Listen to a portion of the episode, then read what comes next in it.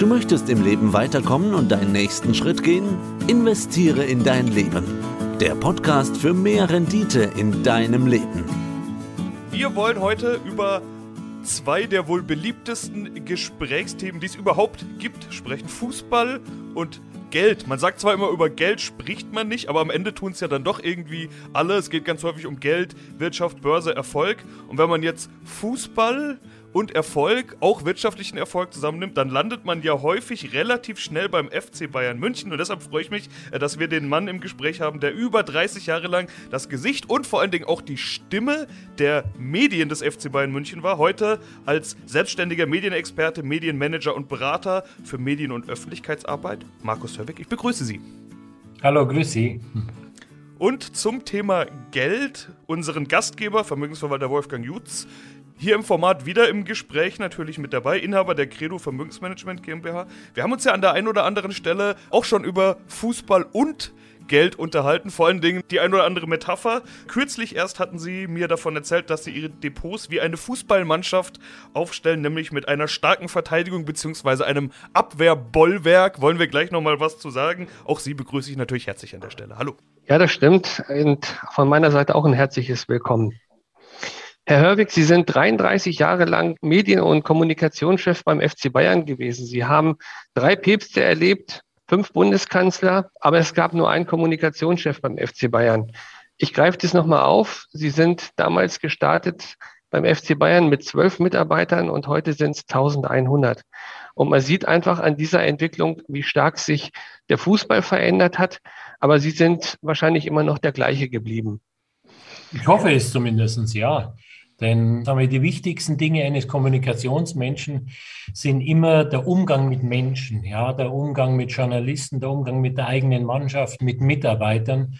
Und das ist völlig egal, ob man das im Jahr 1985 macht oder im Jahr 2020, 21, 22.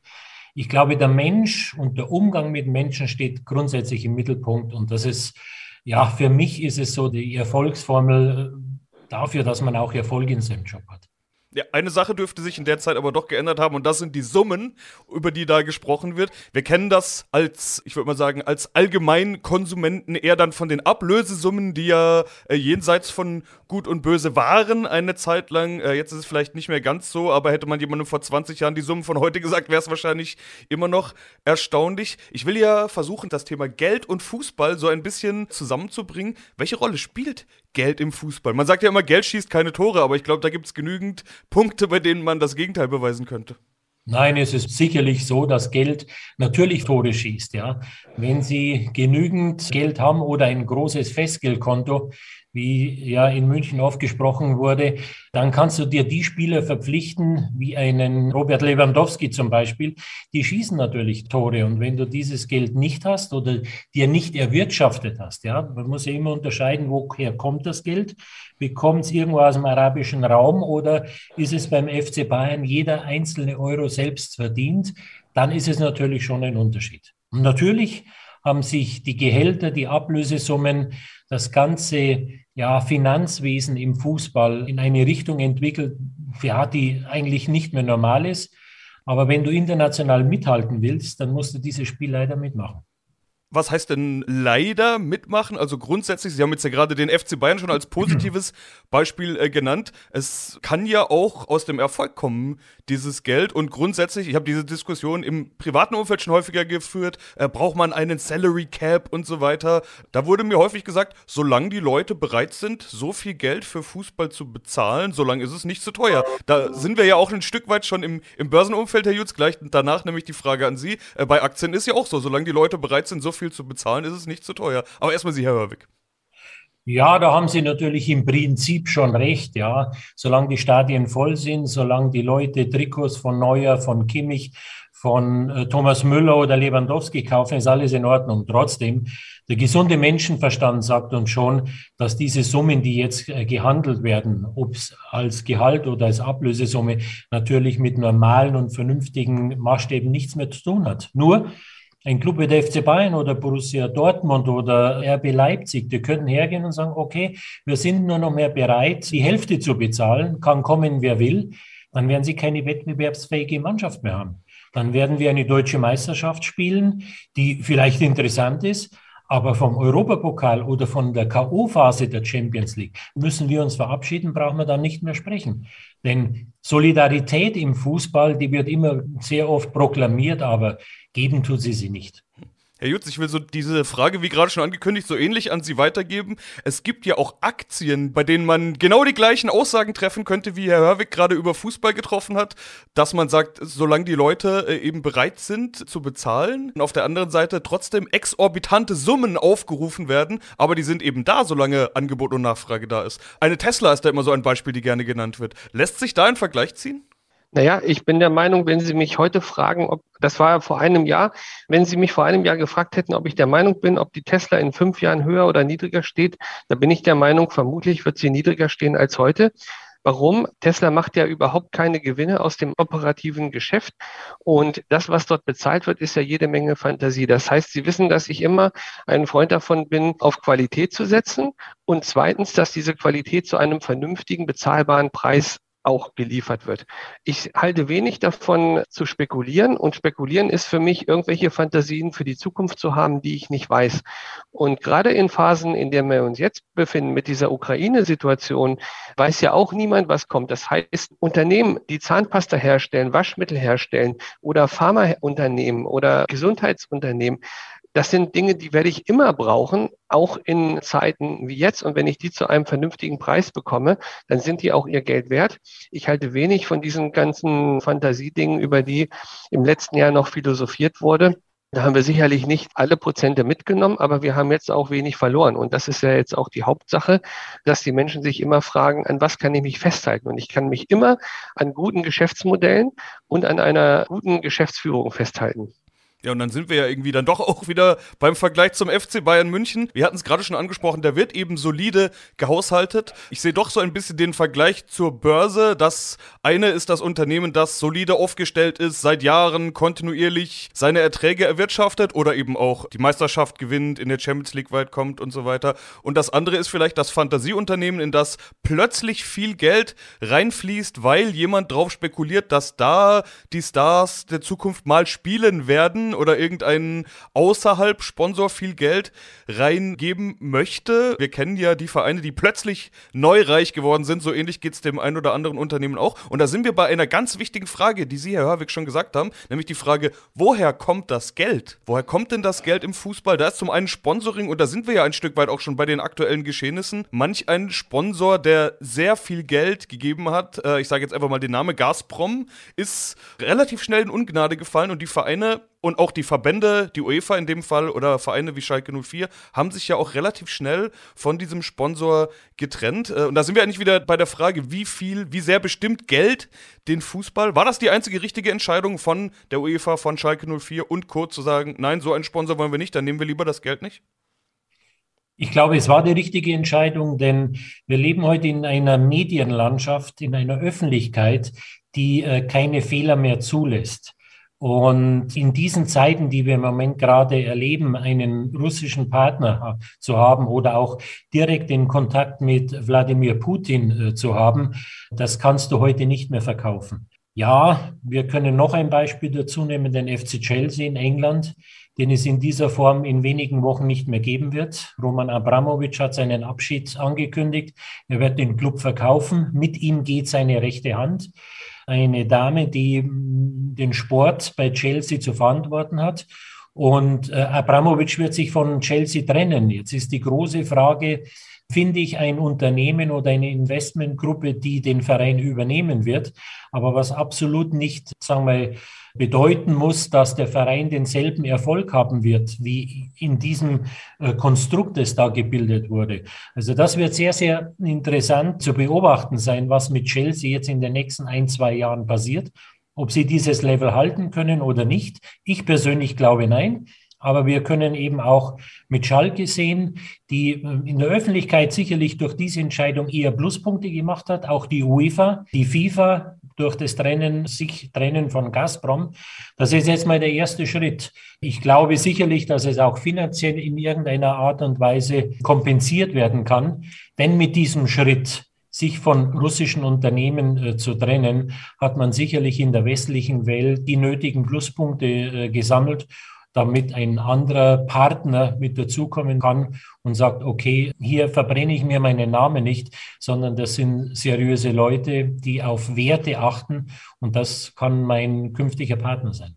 Jetzt kann man ja durchaus die Diskussion führen, warum war Gazprom überhaupt überall Sponsor? Sie als Medienspezialist, hätten Sie vielleicht davon abgeraten, überhaupt mit einem Sponsor wie Gazprom zusammenzuarbeiten? Mal ganz abgesehen von den Geschehnissen der letzten neun Tage. Auch davor, es kam ja nicht aus heiterem Himmel, sagen wir es vielleicht mal so. Ja gut, äh, Gazprom ist, glaube ich, vor über zehn Jahren in Schalke eingestiegen, in der Champions League etwas später. Warum? Weil das russische Unternehmen wollte auf dem westlichen, auf dem europäischen Markt einen Namen bekommen. Einen Namen, ein gutes Image schafft man sich immer mit Sport in der Regel, das war der Hintergrund und sie haben natürlich gut bezahlt. Es kann Schalke 04 niemand übel nehmen, dass man sagt, Mensch, wir brauchen Geld, wir haben hier einen Partner, der uns dieses Geld gibt, gehen wir mit ihm zusammen. Und ich denke, wir alle haben oft genug den Satz gehört, wenn wir einen Partner gegenüber haben, der irgendwo ein bisschen kritisch ist. Ja, lieber reden und lieber miteinander sprechen, als ihn von vornherein abzublocken. Mit Sprechen, mit Reden, mit füreinander Verständnis aufbauen, erreicht man sicherlich mehr, als wie grundsätzlich alles abzublocken. Jetzt ist natürlich die Frage, gibt es Dinge, die von Anfang an nicht in Frage kommen würden? Ich richte mich jetzt gerade an Sie, Herr Jutz. Wir haben kürzlich miteinander gesprochen über Investments. Da hatten Sie beispielsweise auch aus moralischen Gründen gesagt, dass Sie Dinge ablehnen würden. Rüstungsaktien waren das in dem Fall. Okay, ist jetzt was anderes, ob von der einen Seite das Geld reinkommt und man aus moralischen Gründen sagt, mache ich nicht, oder ob auf der anderen Seite ein Investment, also das Geld sozusagen rauskommt und man sagt, aus moralischen Gründen mache ich nicht. Aber ich möchte an der Stelle Herrn Jutz ins Gespräch bringen und sagen, welche Rolle spielt denn Moral? Moral und solche Bedenken äh, beim Investieren? Ja, also wir hatten ja über Rüstungsaktien gesprochen und ich bin der Meinung, dass es nicht angeht, dass wir an dem Leid von Menschen Geld verdienen und dass wir jetzt das Umfeld nutzen, um jetzt in Rüstungsaktien zu investieren, die jetzt gestiegen sind oder vermutlich noch weiter steigen. Das lehne ich aus moralischen Gründen kategorisch ab. Sie wissen auch, dass ich Vorbehalte habe gegen bestimmte äh, Nachhaltigkeitsdefinitionen, wo niemand genau weiß, was das bedeutet. Deswegen haben wir uns dazu entschlossen, bestimmte Dinge, die wir nicht haben wollen, auszuschließen. Dazu gehören Korruption, Kinderarbeit und Verstoß gegen die Menschenrechte und Rüstung gehört dazu auch. Wobei ich bei Rüstung unterscheiden würde. Sicherlich haben auch Siemens und Daimler irgendwelche Affinitionen zum Thema ähm, Rüstung, aber ich meine damit ganz bewusst eben Waffen. Und dann will ich vielleicht nochmal zu Ihnen kommen, Herr Hörwig. Gibt es denn auch Gründe auf der anderen Seite zu sagen, von dieser Seite würde ich kein Geld nehmen? Äh, wahrscheinlich dürften die Argumente da ähnlich sein. Ich denke sicherlich weiß jetzt im Moment kein aktuelles Beispiel dazu, aber natürlich sucht man sich Partner aus. Und ich weiß, beim FC Bayern wurden immer Partner ausgesucht, wo man sagt, da geht es um eine Partnerschaft, ja, weil wir zusammen etwas arbeiten, zusammen etwas entwickeln will, dass man äh, zusammen eine ähnliche Philosophie hat, der FC Bayern München hat es immer abgelehnt, nur Geld zu nehmen von jemandem, der, ja, der selber Geld verdienen will, aber der keine Affinition zum Fußball hat, der keine Liebe auch zum FC Bayern München hat. Äh, das wurde immer abgelehnt. Und glauben Sie mir, da gab es viele Angebote, kann mich zum Beispiel erinnern, dass Uli Hoeneß hat mir mal vor drei, vier Jahren gesagt, es gibt einen russischen Oligarchen, einen Milliardär, der hat bei ihm an der Haustür geläutet und hat gesagt, Uli, wie viel Millionen brauchst du? Will bei Bayern München einsteigen. Ja, die Gartentür ist für den gar nicht aufgegangen, weil man sagt, das will man nicht haben.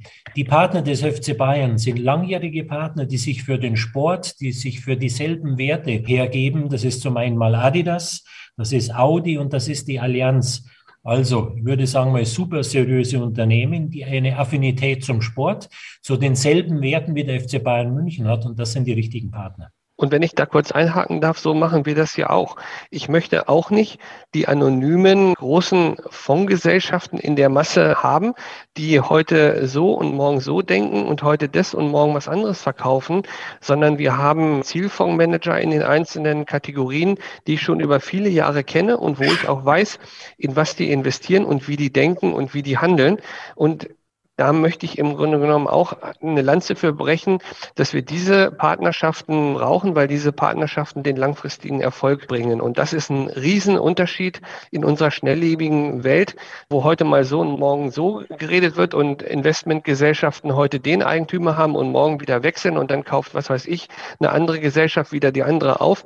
Das brauchen wir nicht, sondern wir brauchen verlässliche Partnerschaften von Menschen, die ich anrufen kann und weiß, was die machen und wie die dann in diesen Krisensituationen handeln. Und da stoßen wir ins selbe Horn ist so ein Modell Abramowitsch beim FC Bayern auch deshalb nicht möglich gewesen, weil eben, Sie haben jetzt von verlässlichen Partnerschaften gesprochen. Ich würde mal sagen, über die vergangenen, ja, wie lange war Abramowitsch bei Chelsea dabei? 15 Jahre, 12 Jahre? In den Dreh rum, Sowas in dem Dreh. War der ja doch mehr oder weniger ein verlässlicher Partner. Also da gibt es, glaube ich, abschreckendere Beispiele. Aber jetzt sieht man ja doch, auf einen Schlag ist alles anders. Also beim FC Bayern München wird es kaum Dinge geben, die auf einen Schlag alles anders machen.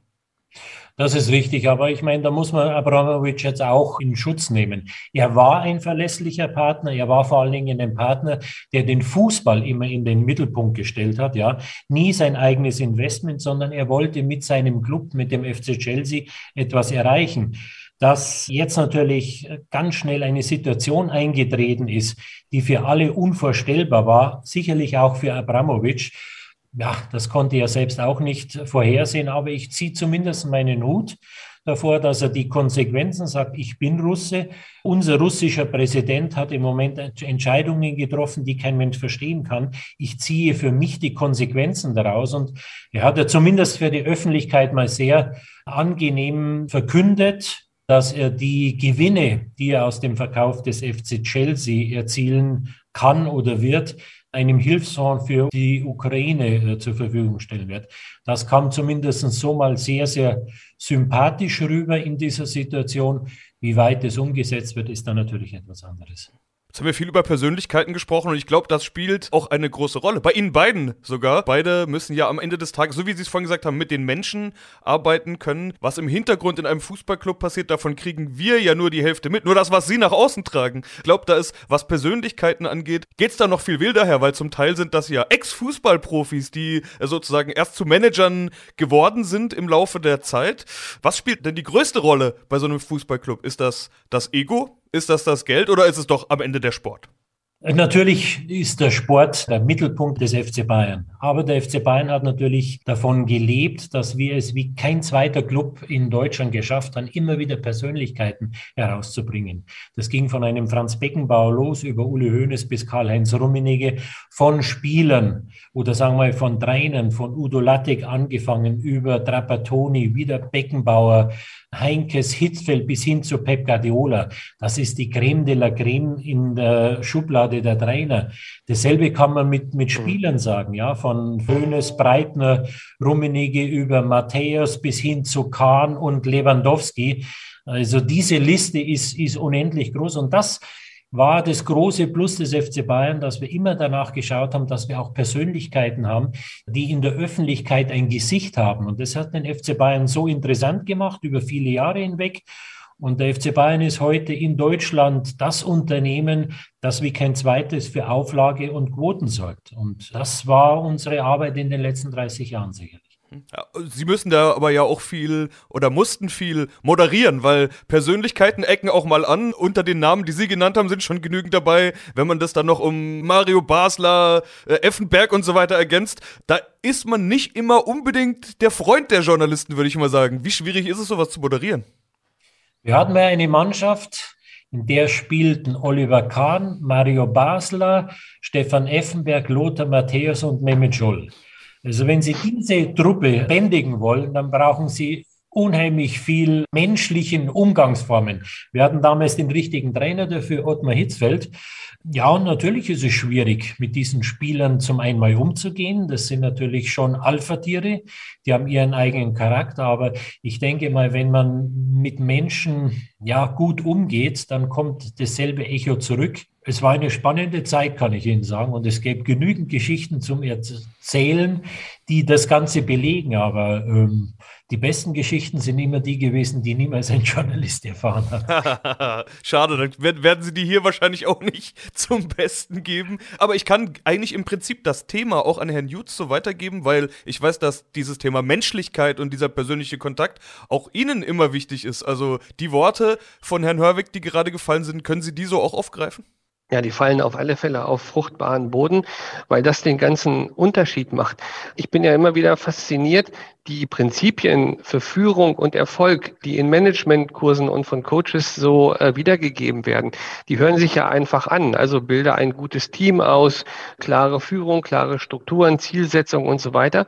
Nur wenn ich mir das anschaue bei uns im Finanzbereich in Banken, wie hat sich das denn entwickelt. Und ich kann nur sagen, den Unterschied macht eben eine gute Führung und macht ein gutes Team aus. Aber das muss gelebt werden und es lässt sich nicht ohne weiteres kopieren. Weil wenn das so einfach wäre, würde ja jeder den FC Bayern kopieren oder würde jeder die besten Fonds oder Fondsmanager-Ergebnisse haben. Das ist aber nicht so einfach. Selbst wenn man es weiß, wie es geht, heißt es noch lange nicht, dass man es kann. Ja, wobei der FC Bayern, und da sind wir wieder bei einem Vorwurf, den Sie vielleicht von den Medien oder zumindest von den Fans, von den anderen Fans, muss ich jetzt sagen, häufig bekommen haben. Ja, dann kauft der FC Bayern halt immer die besten Spieler weg. Geld ist ja da, die Geldsäcke vom FC Bayern. Äh, so einfach ist es wahrscheinlich auch nicht dargestellt. Was sagen Sie denn zu diesem Klischee, was ja jetzt nicht erst seit heute besteht, sondern, also ich bin Fußballfan seit über 30 Jahren und ich kenne es seitdem nicht anders. Ja, hätte der FC Bayern den drittbesten Spieler von Borussia Dortmund, von Borussia Mönchengladbach kaufen sollen.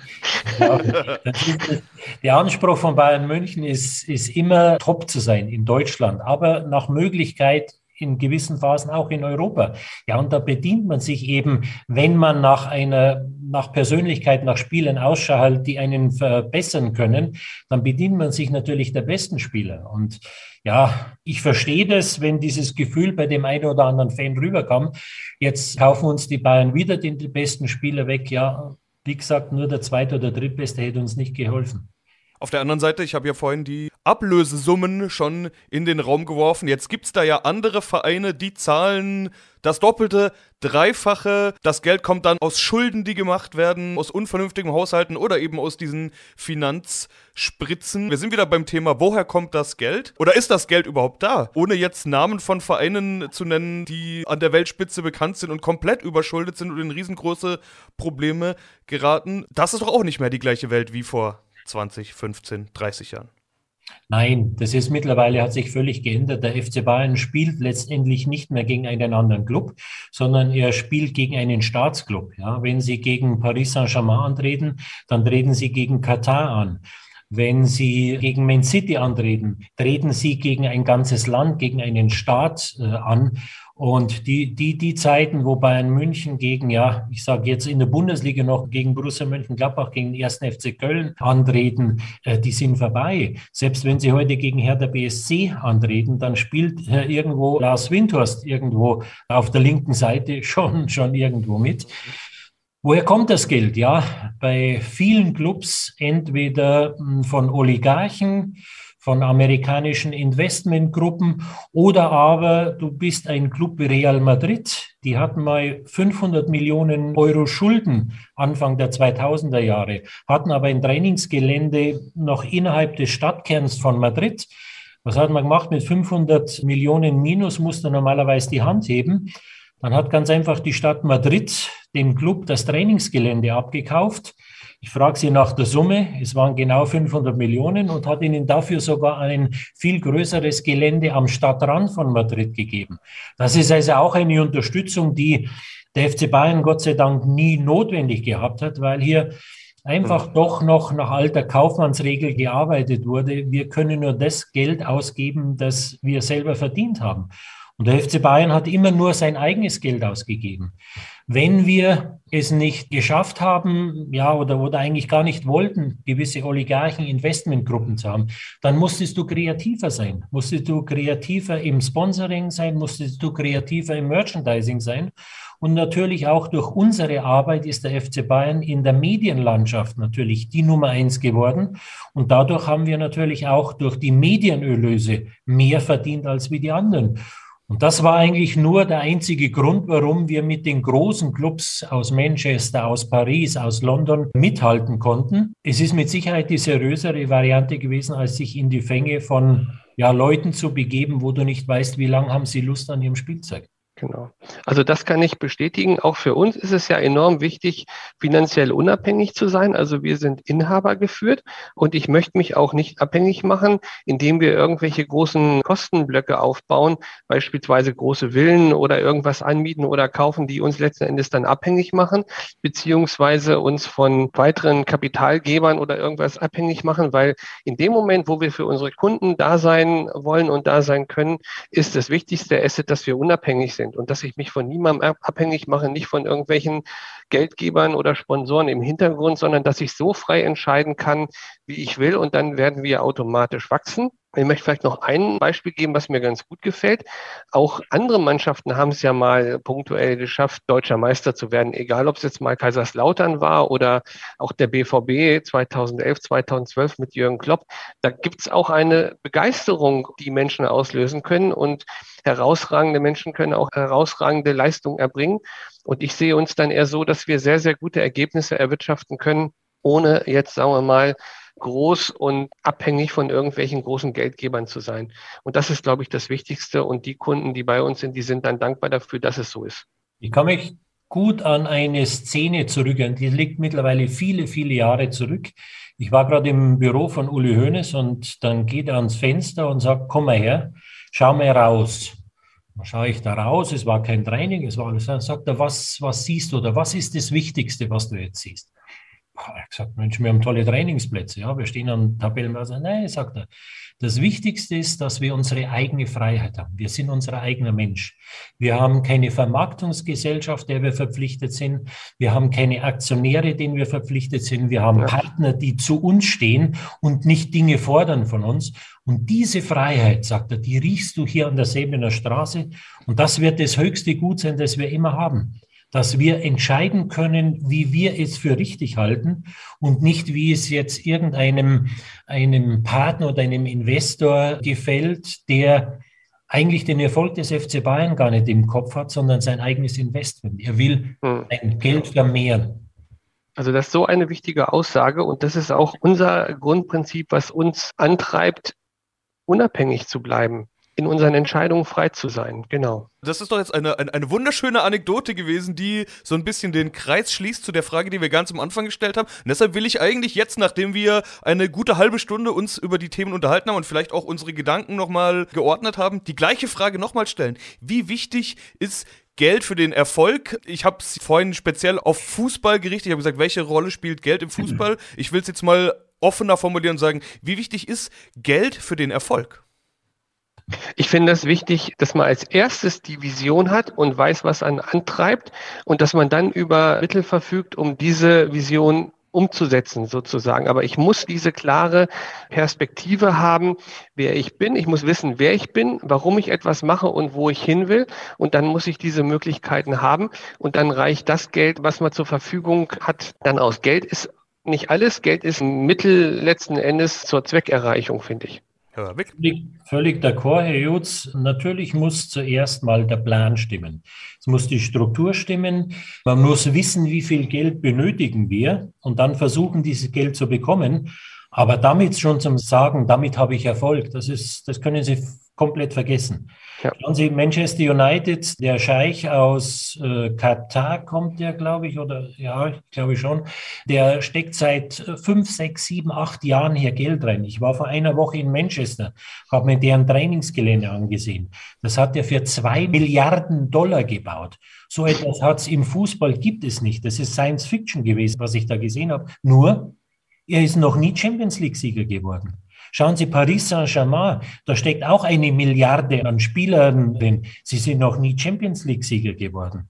Chelsea hat es jetzt mal geschafft, ja. Real Madrid hat es geschafft. Der FC Bayern München hat es geschafft. Zum Sagen, Geld zu haben, ist das eine. Aber mit Geld umgehen zu können, das ist das Entscheidende. Und dann kommt immer noch ein Punkt dazu, selbst wenn ich mit Geld umgehen kann, wie es zum Beispiel Red Bull macht in Salzburg, in Leipzig, die machen hervorragende Arbeit. Auch sie setzen das Geld richtig ein. Da gibt's andere Beispiele, die auch Geld haben, aber es nicht verstehen, richtig einzusetzen. Selbst dann ist immer noch eines entscheidend, das hatten wir zuerst schon mal gesprochen, das Miteinander umgehen. Geld zu haben, das Richtige mit dem Geld zu machen, ist das eine. Aber daraus ein, ein Team zu formen, das Erfolg hat, das ist nochmal der nächste entscheidende Schritt. Und da sind wir wieder bei Teamwork, bei Spirit, bei der richtigen Mannschaft. Schauen Sie, wir haben, ich sage immer, ein großes Beispiel ist, wir hatten den mit Sicherheit besten, innovativsten Trainer, den es im Weltfußball gibt. Wir hatten Pep Guardiola drei Jahre. Und Pep Guardiola hat vom FC Bayern die beste Mannschaft zur Verfügung gestellt bekommen, die der FC Bayern jemals einen Trainer gegeben hat. Da waren ein Robben, ein Ribery in Höchstform, Lewandowski hat gespielt, Neuer hat gespielt, Lahm hat gespielt, Schweinsteiger hat gespielt. Das war die beste Mannschaft. Er hat es aber mit dieser Mannschaft in drei Jahren nicht einmal geschafft, ins Champions League-Finale zu kommen. Dann hatten wir aber Trainer wie Hitzfeld, wie Heinkes, jetzt wie zuletzt Hansi Flick, die alle ins Champions League-Finale gekommen sind und alle die Champions League gewonnen sind. Das heißt, wenn man nachdenkt, muss es etwas geben, das mehr wert ist als wie die Genialität von Pep Guardiola. Und wenn man genauer hinschaut, diese drei Persönlichkeiten, dann weiß man genau, um was es geht. Die Menschen mitnehmen. Die Menschen mitnehmen auf seinem Weg, sie so vorzubereiten, dass sie bereit sind, zwei, dreimal im Jahr, wo es notwendig ist, für diese Mannschaft, für diesen Trainer, für diesen Club durchs Feuer zu gehen. Das haben die anderen drei geschafft. Und das ist immer noch das Schöne eigentlich an, dem Sport, der, wo wir immer mehr versuchen, den zu verwissenschaftlichen, den Erfolg zu analysieren. Es kommt letztendlich immer darauf an, wie ich mit meinem Team, mit meinen Mitspielern, meinem ganzen Staff umgehe. Und das ist eigentlich das Schöne, dass es deshalb die Clubs wie Paris, wie Man City bislang noch nicht geschafft haben, wirklich den ganz, ganz großen Erfolg zu haben. Es gibt noch mehr als wie Geld und eine gute Struktur. Ja, das ist doch ein, ein Schlusswort, was ich äh, fast so aufnehmen möchte. Herr Jutz, haben Sie noch ein Fazit hinten dran zu hängen? Dann bekommen die letzten Worte als Gastgeber Sie. Also mich bewegt das, äh, was Herr Hörwig eben gerade gesagt hat. Ich finde es eben auch wichtig, investiere in dein Leben bedeutet eben auch investiere in Menschen. Investiere in Menschen und gib einfach dein Bestes und was dann am Ende bei rauskommt, das kann man nicht hundertprozentig vorhersagen, aber es erhöht die Wahrscheinlichkeit, dass dann was Gutes bei rauskommt. Herr Hörwig, Herr Jutz, vielen Dank. Vielen Dank. Das war der Podcast für mehr Rendite in deinem Leben. Abonnieren Sie den Podcast und bitte bewerten Sie uns mit 5 Sternen.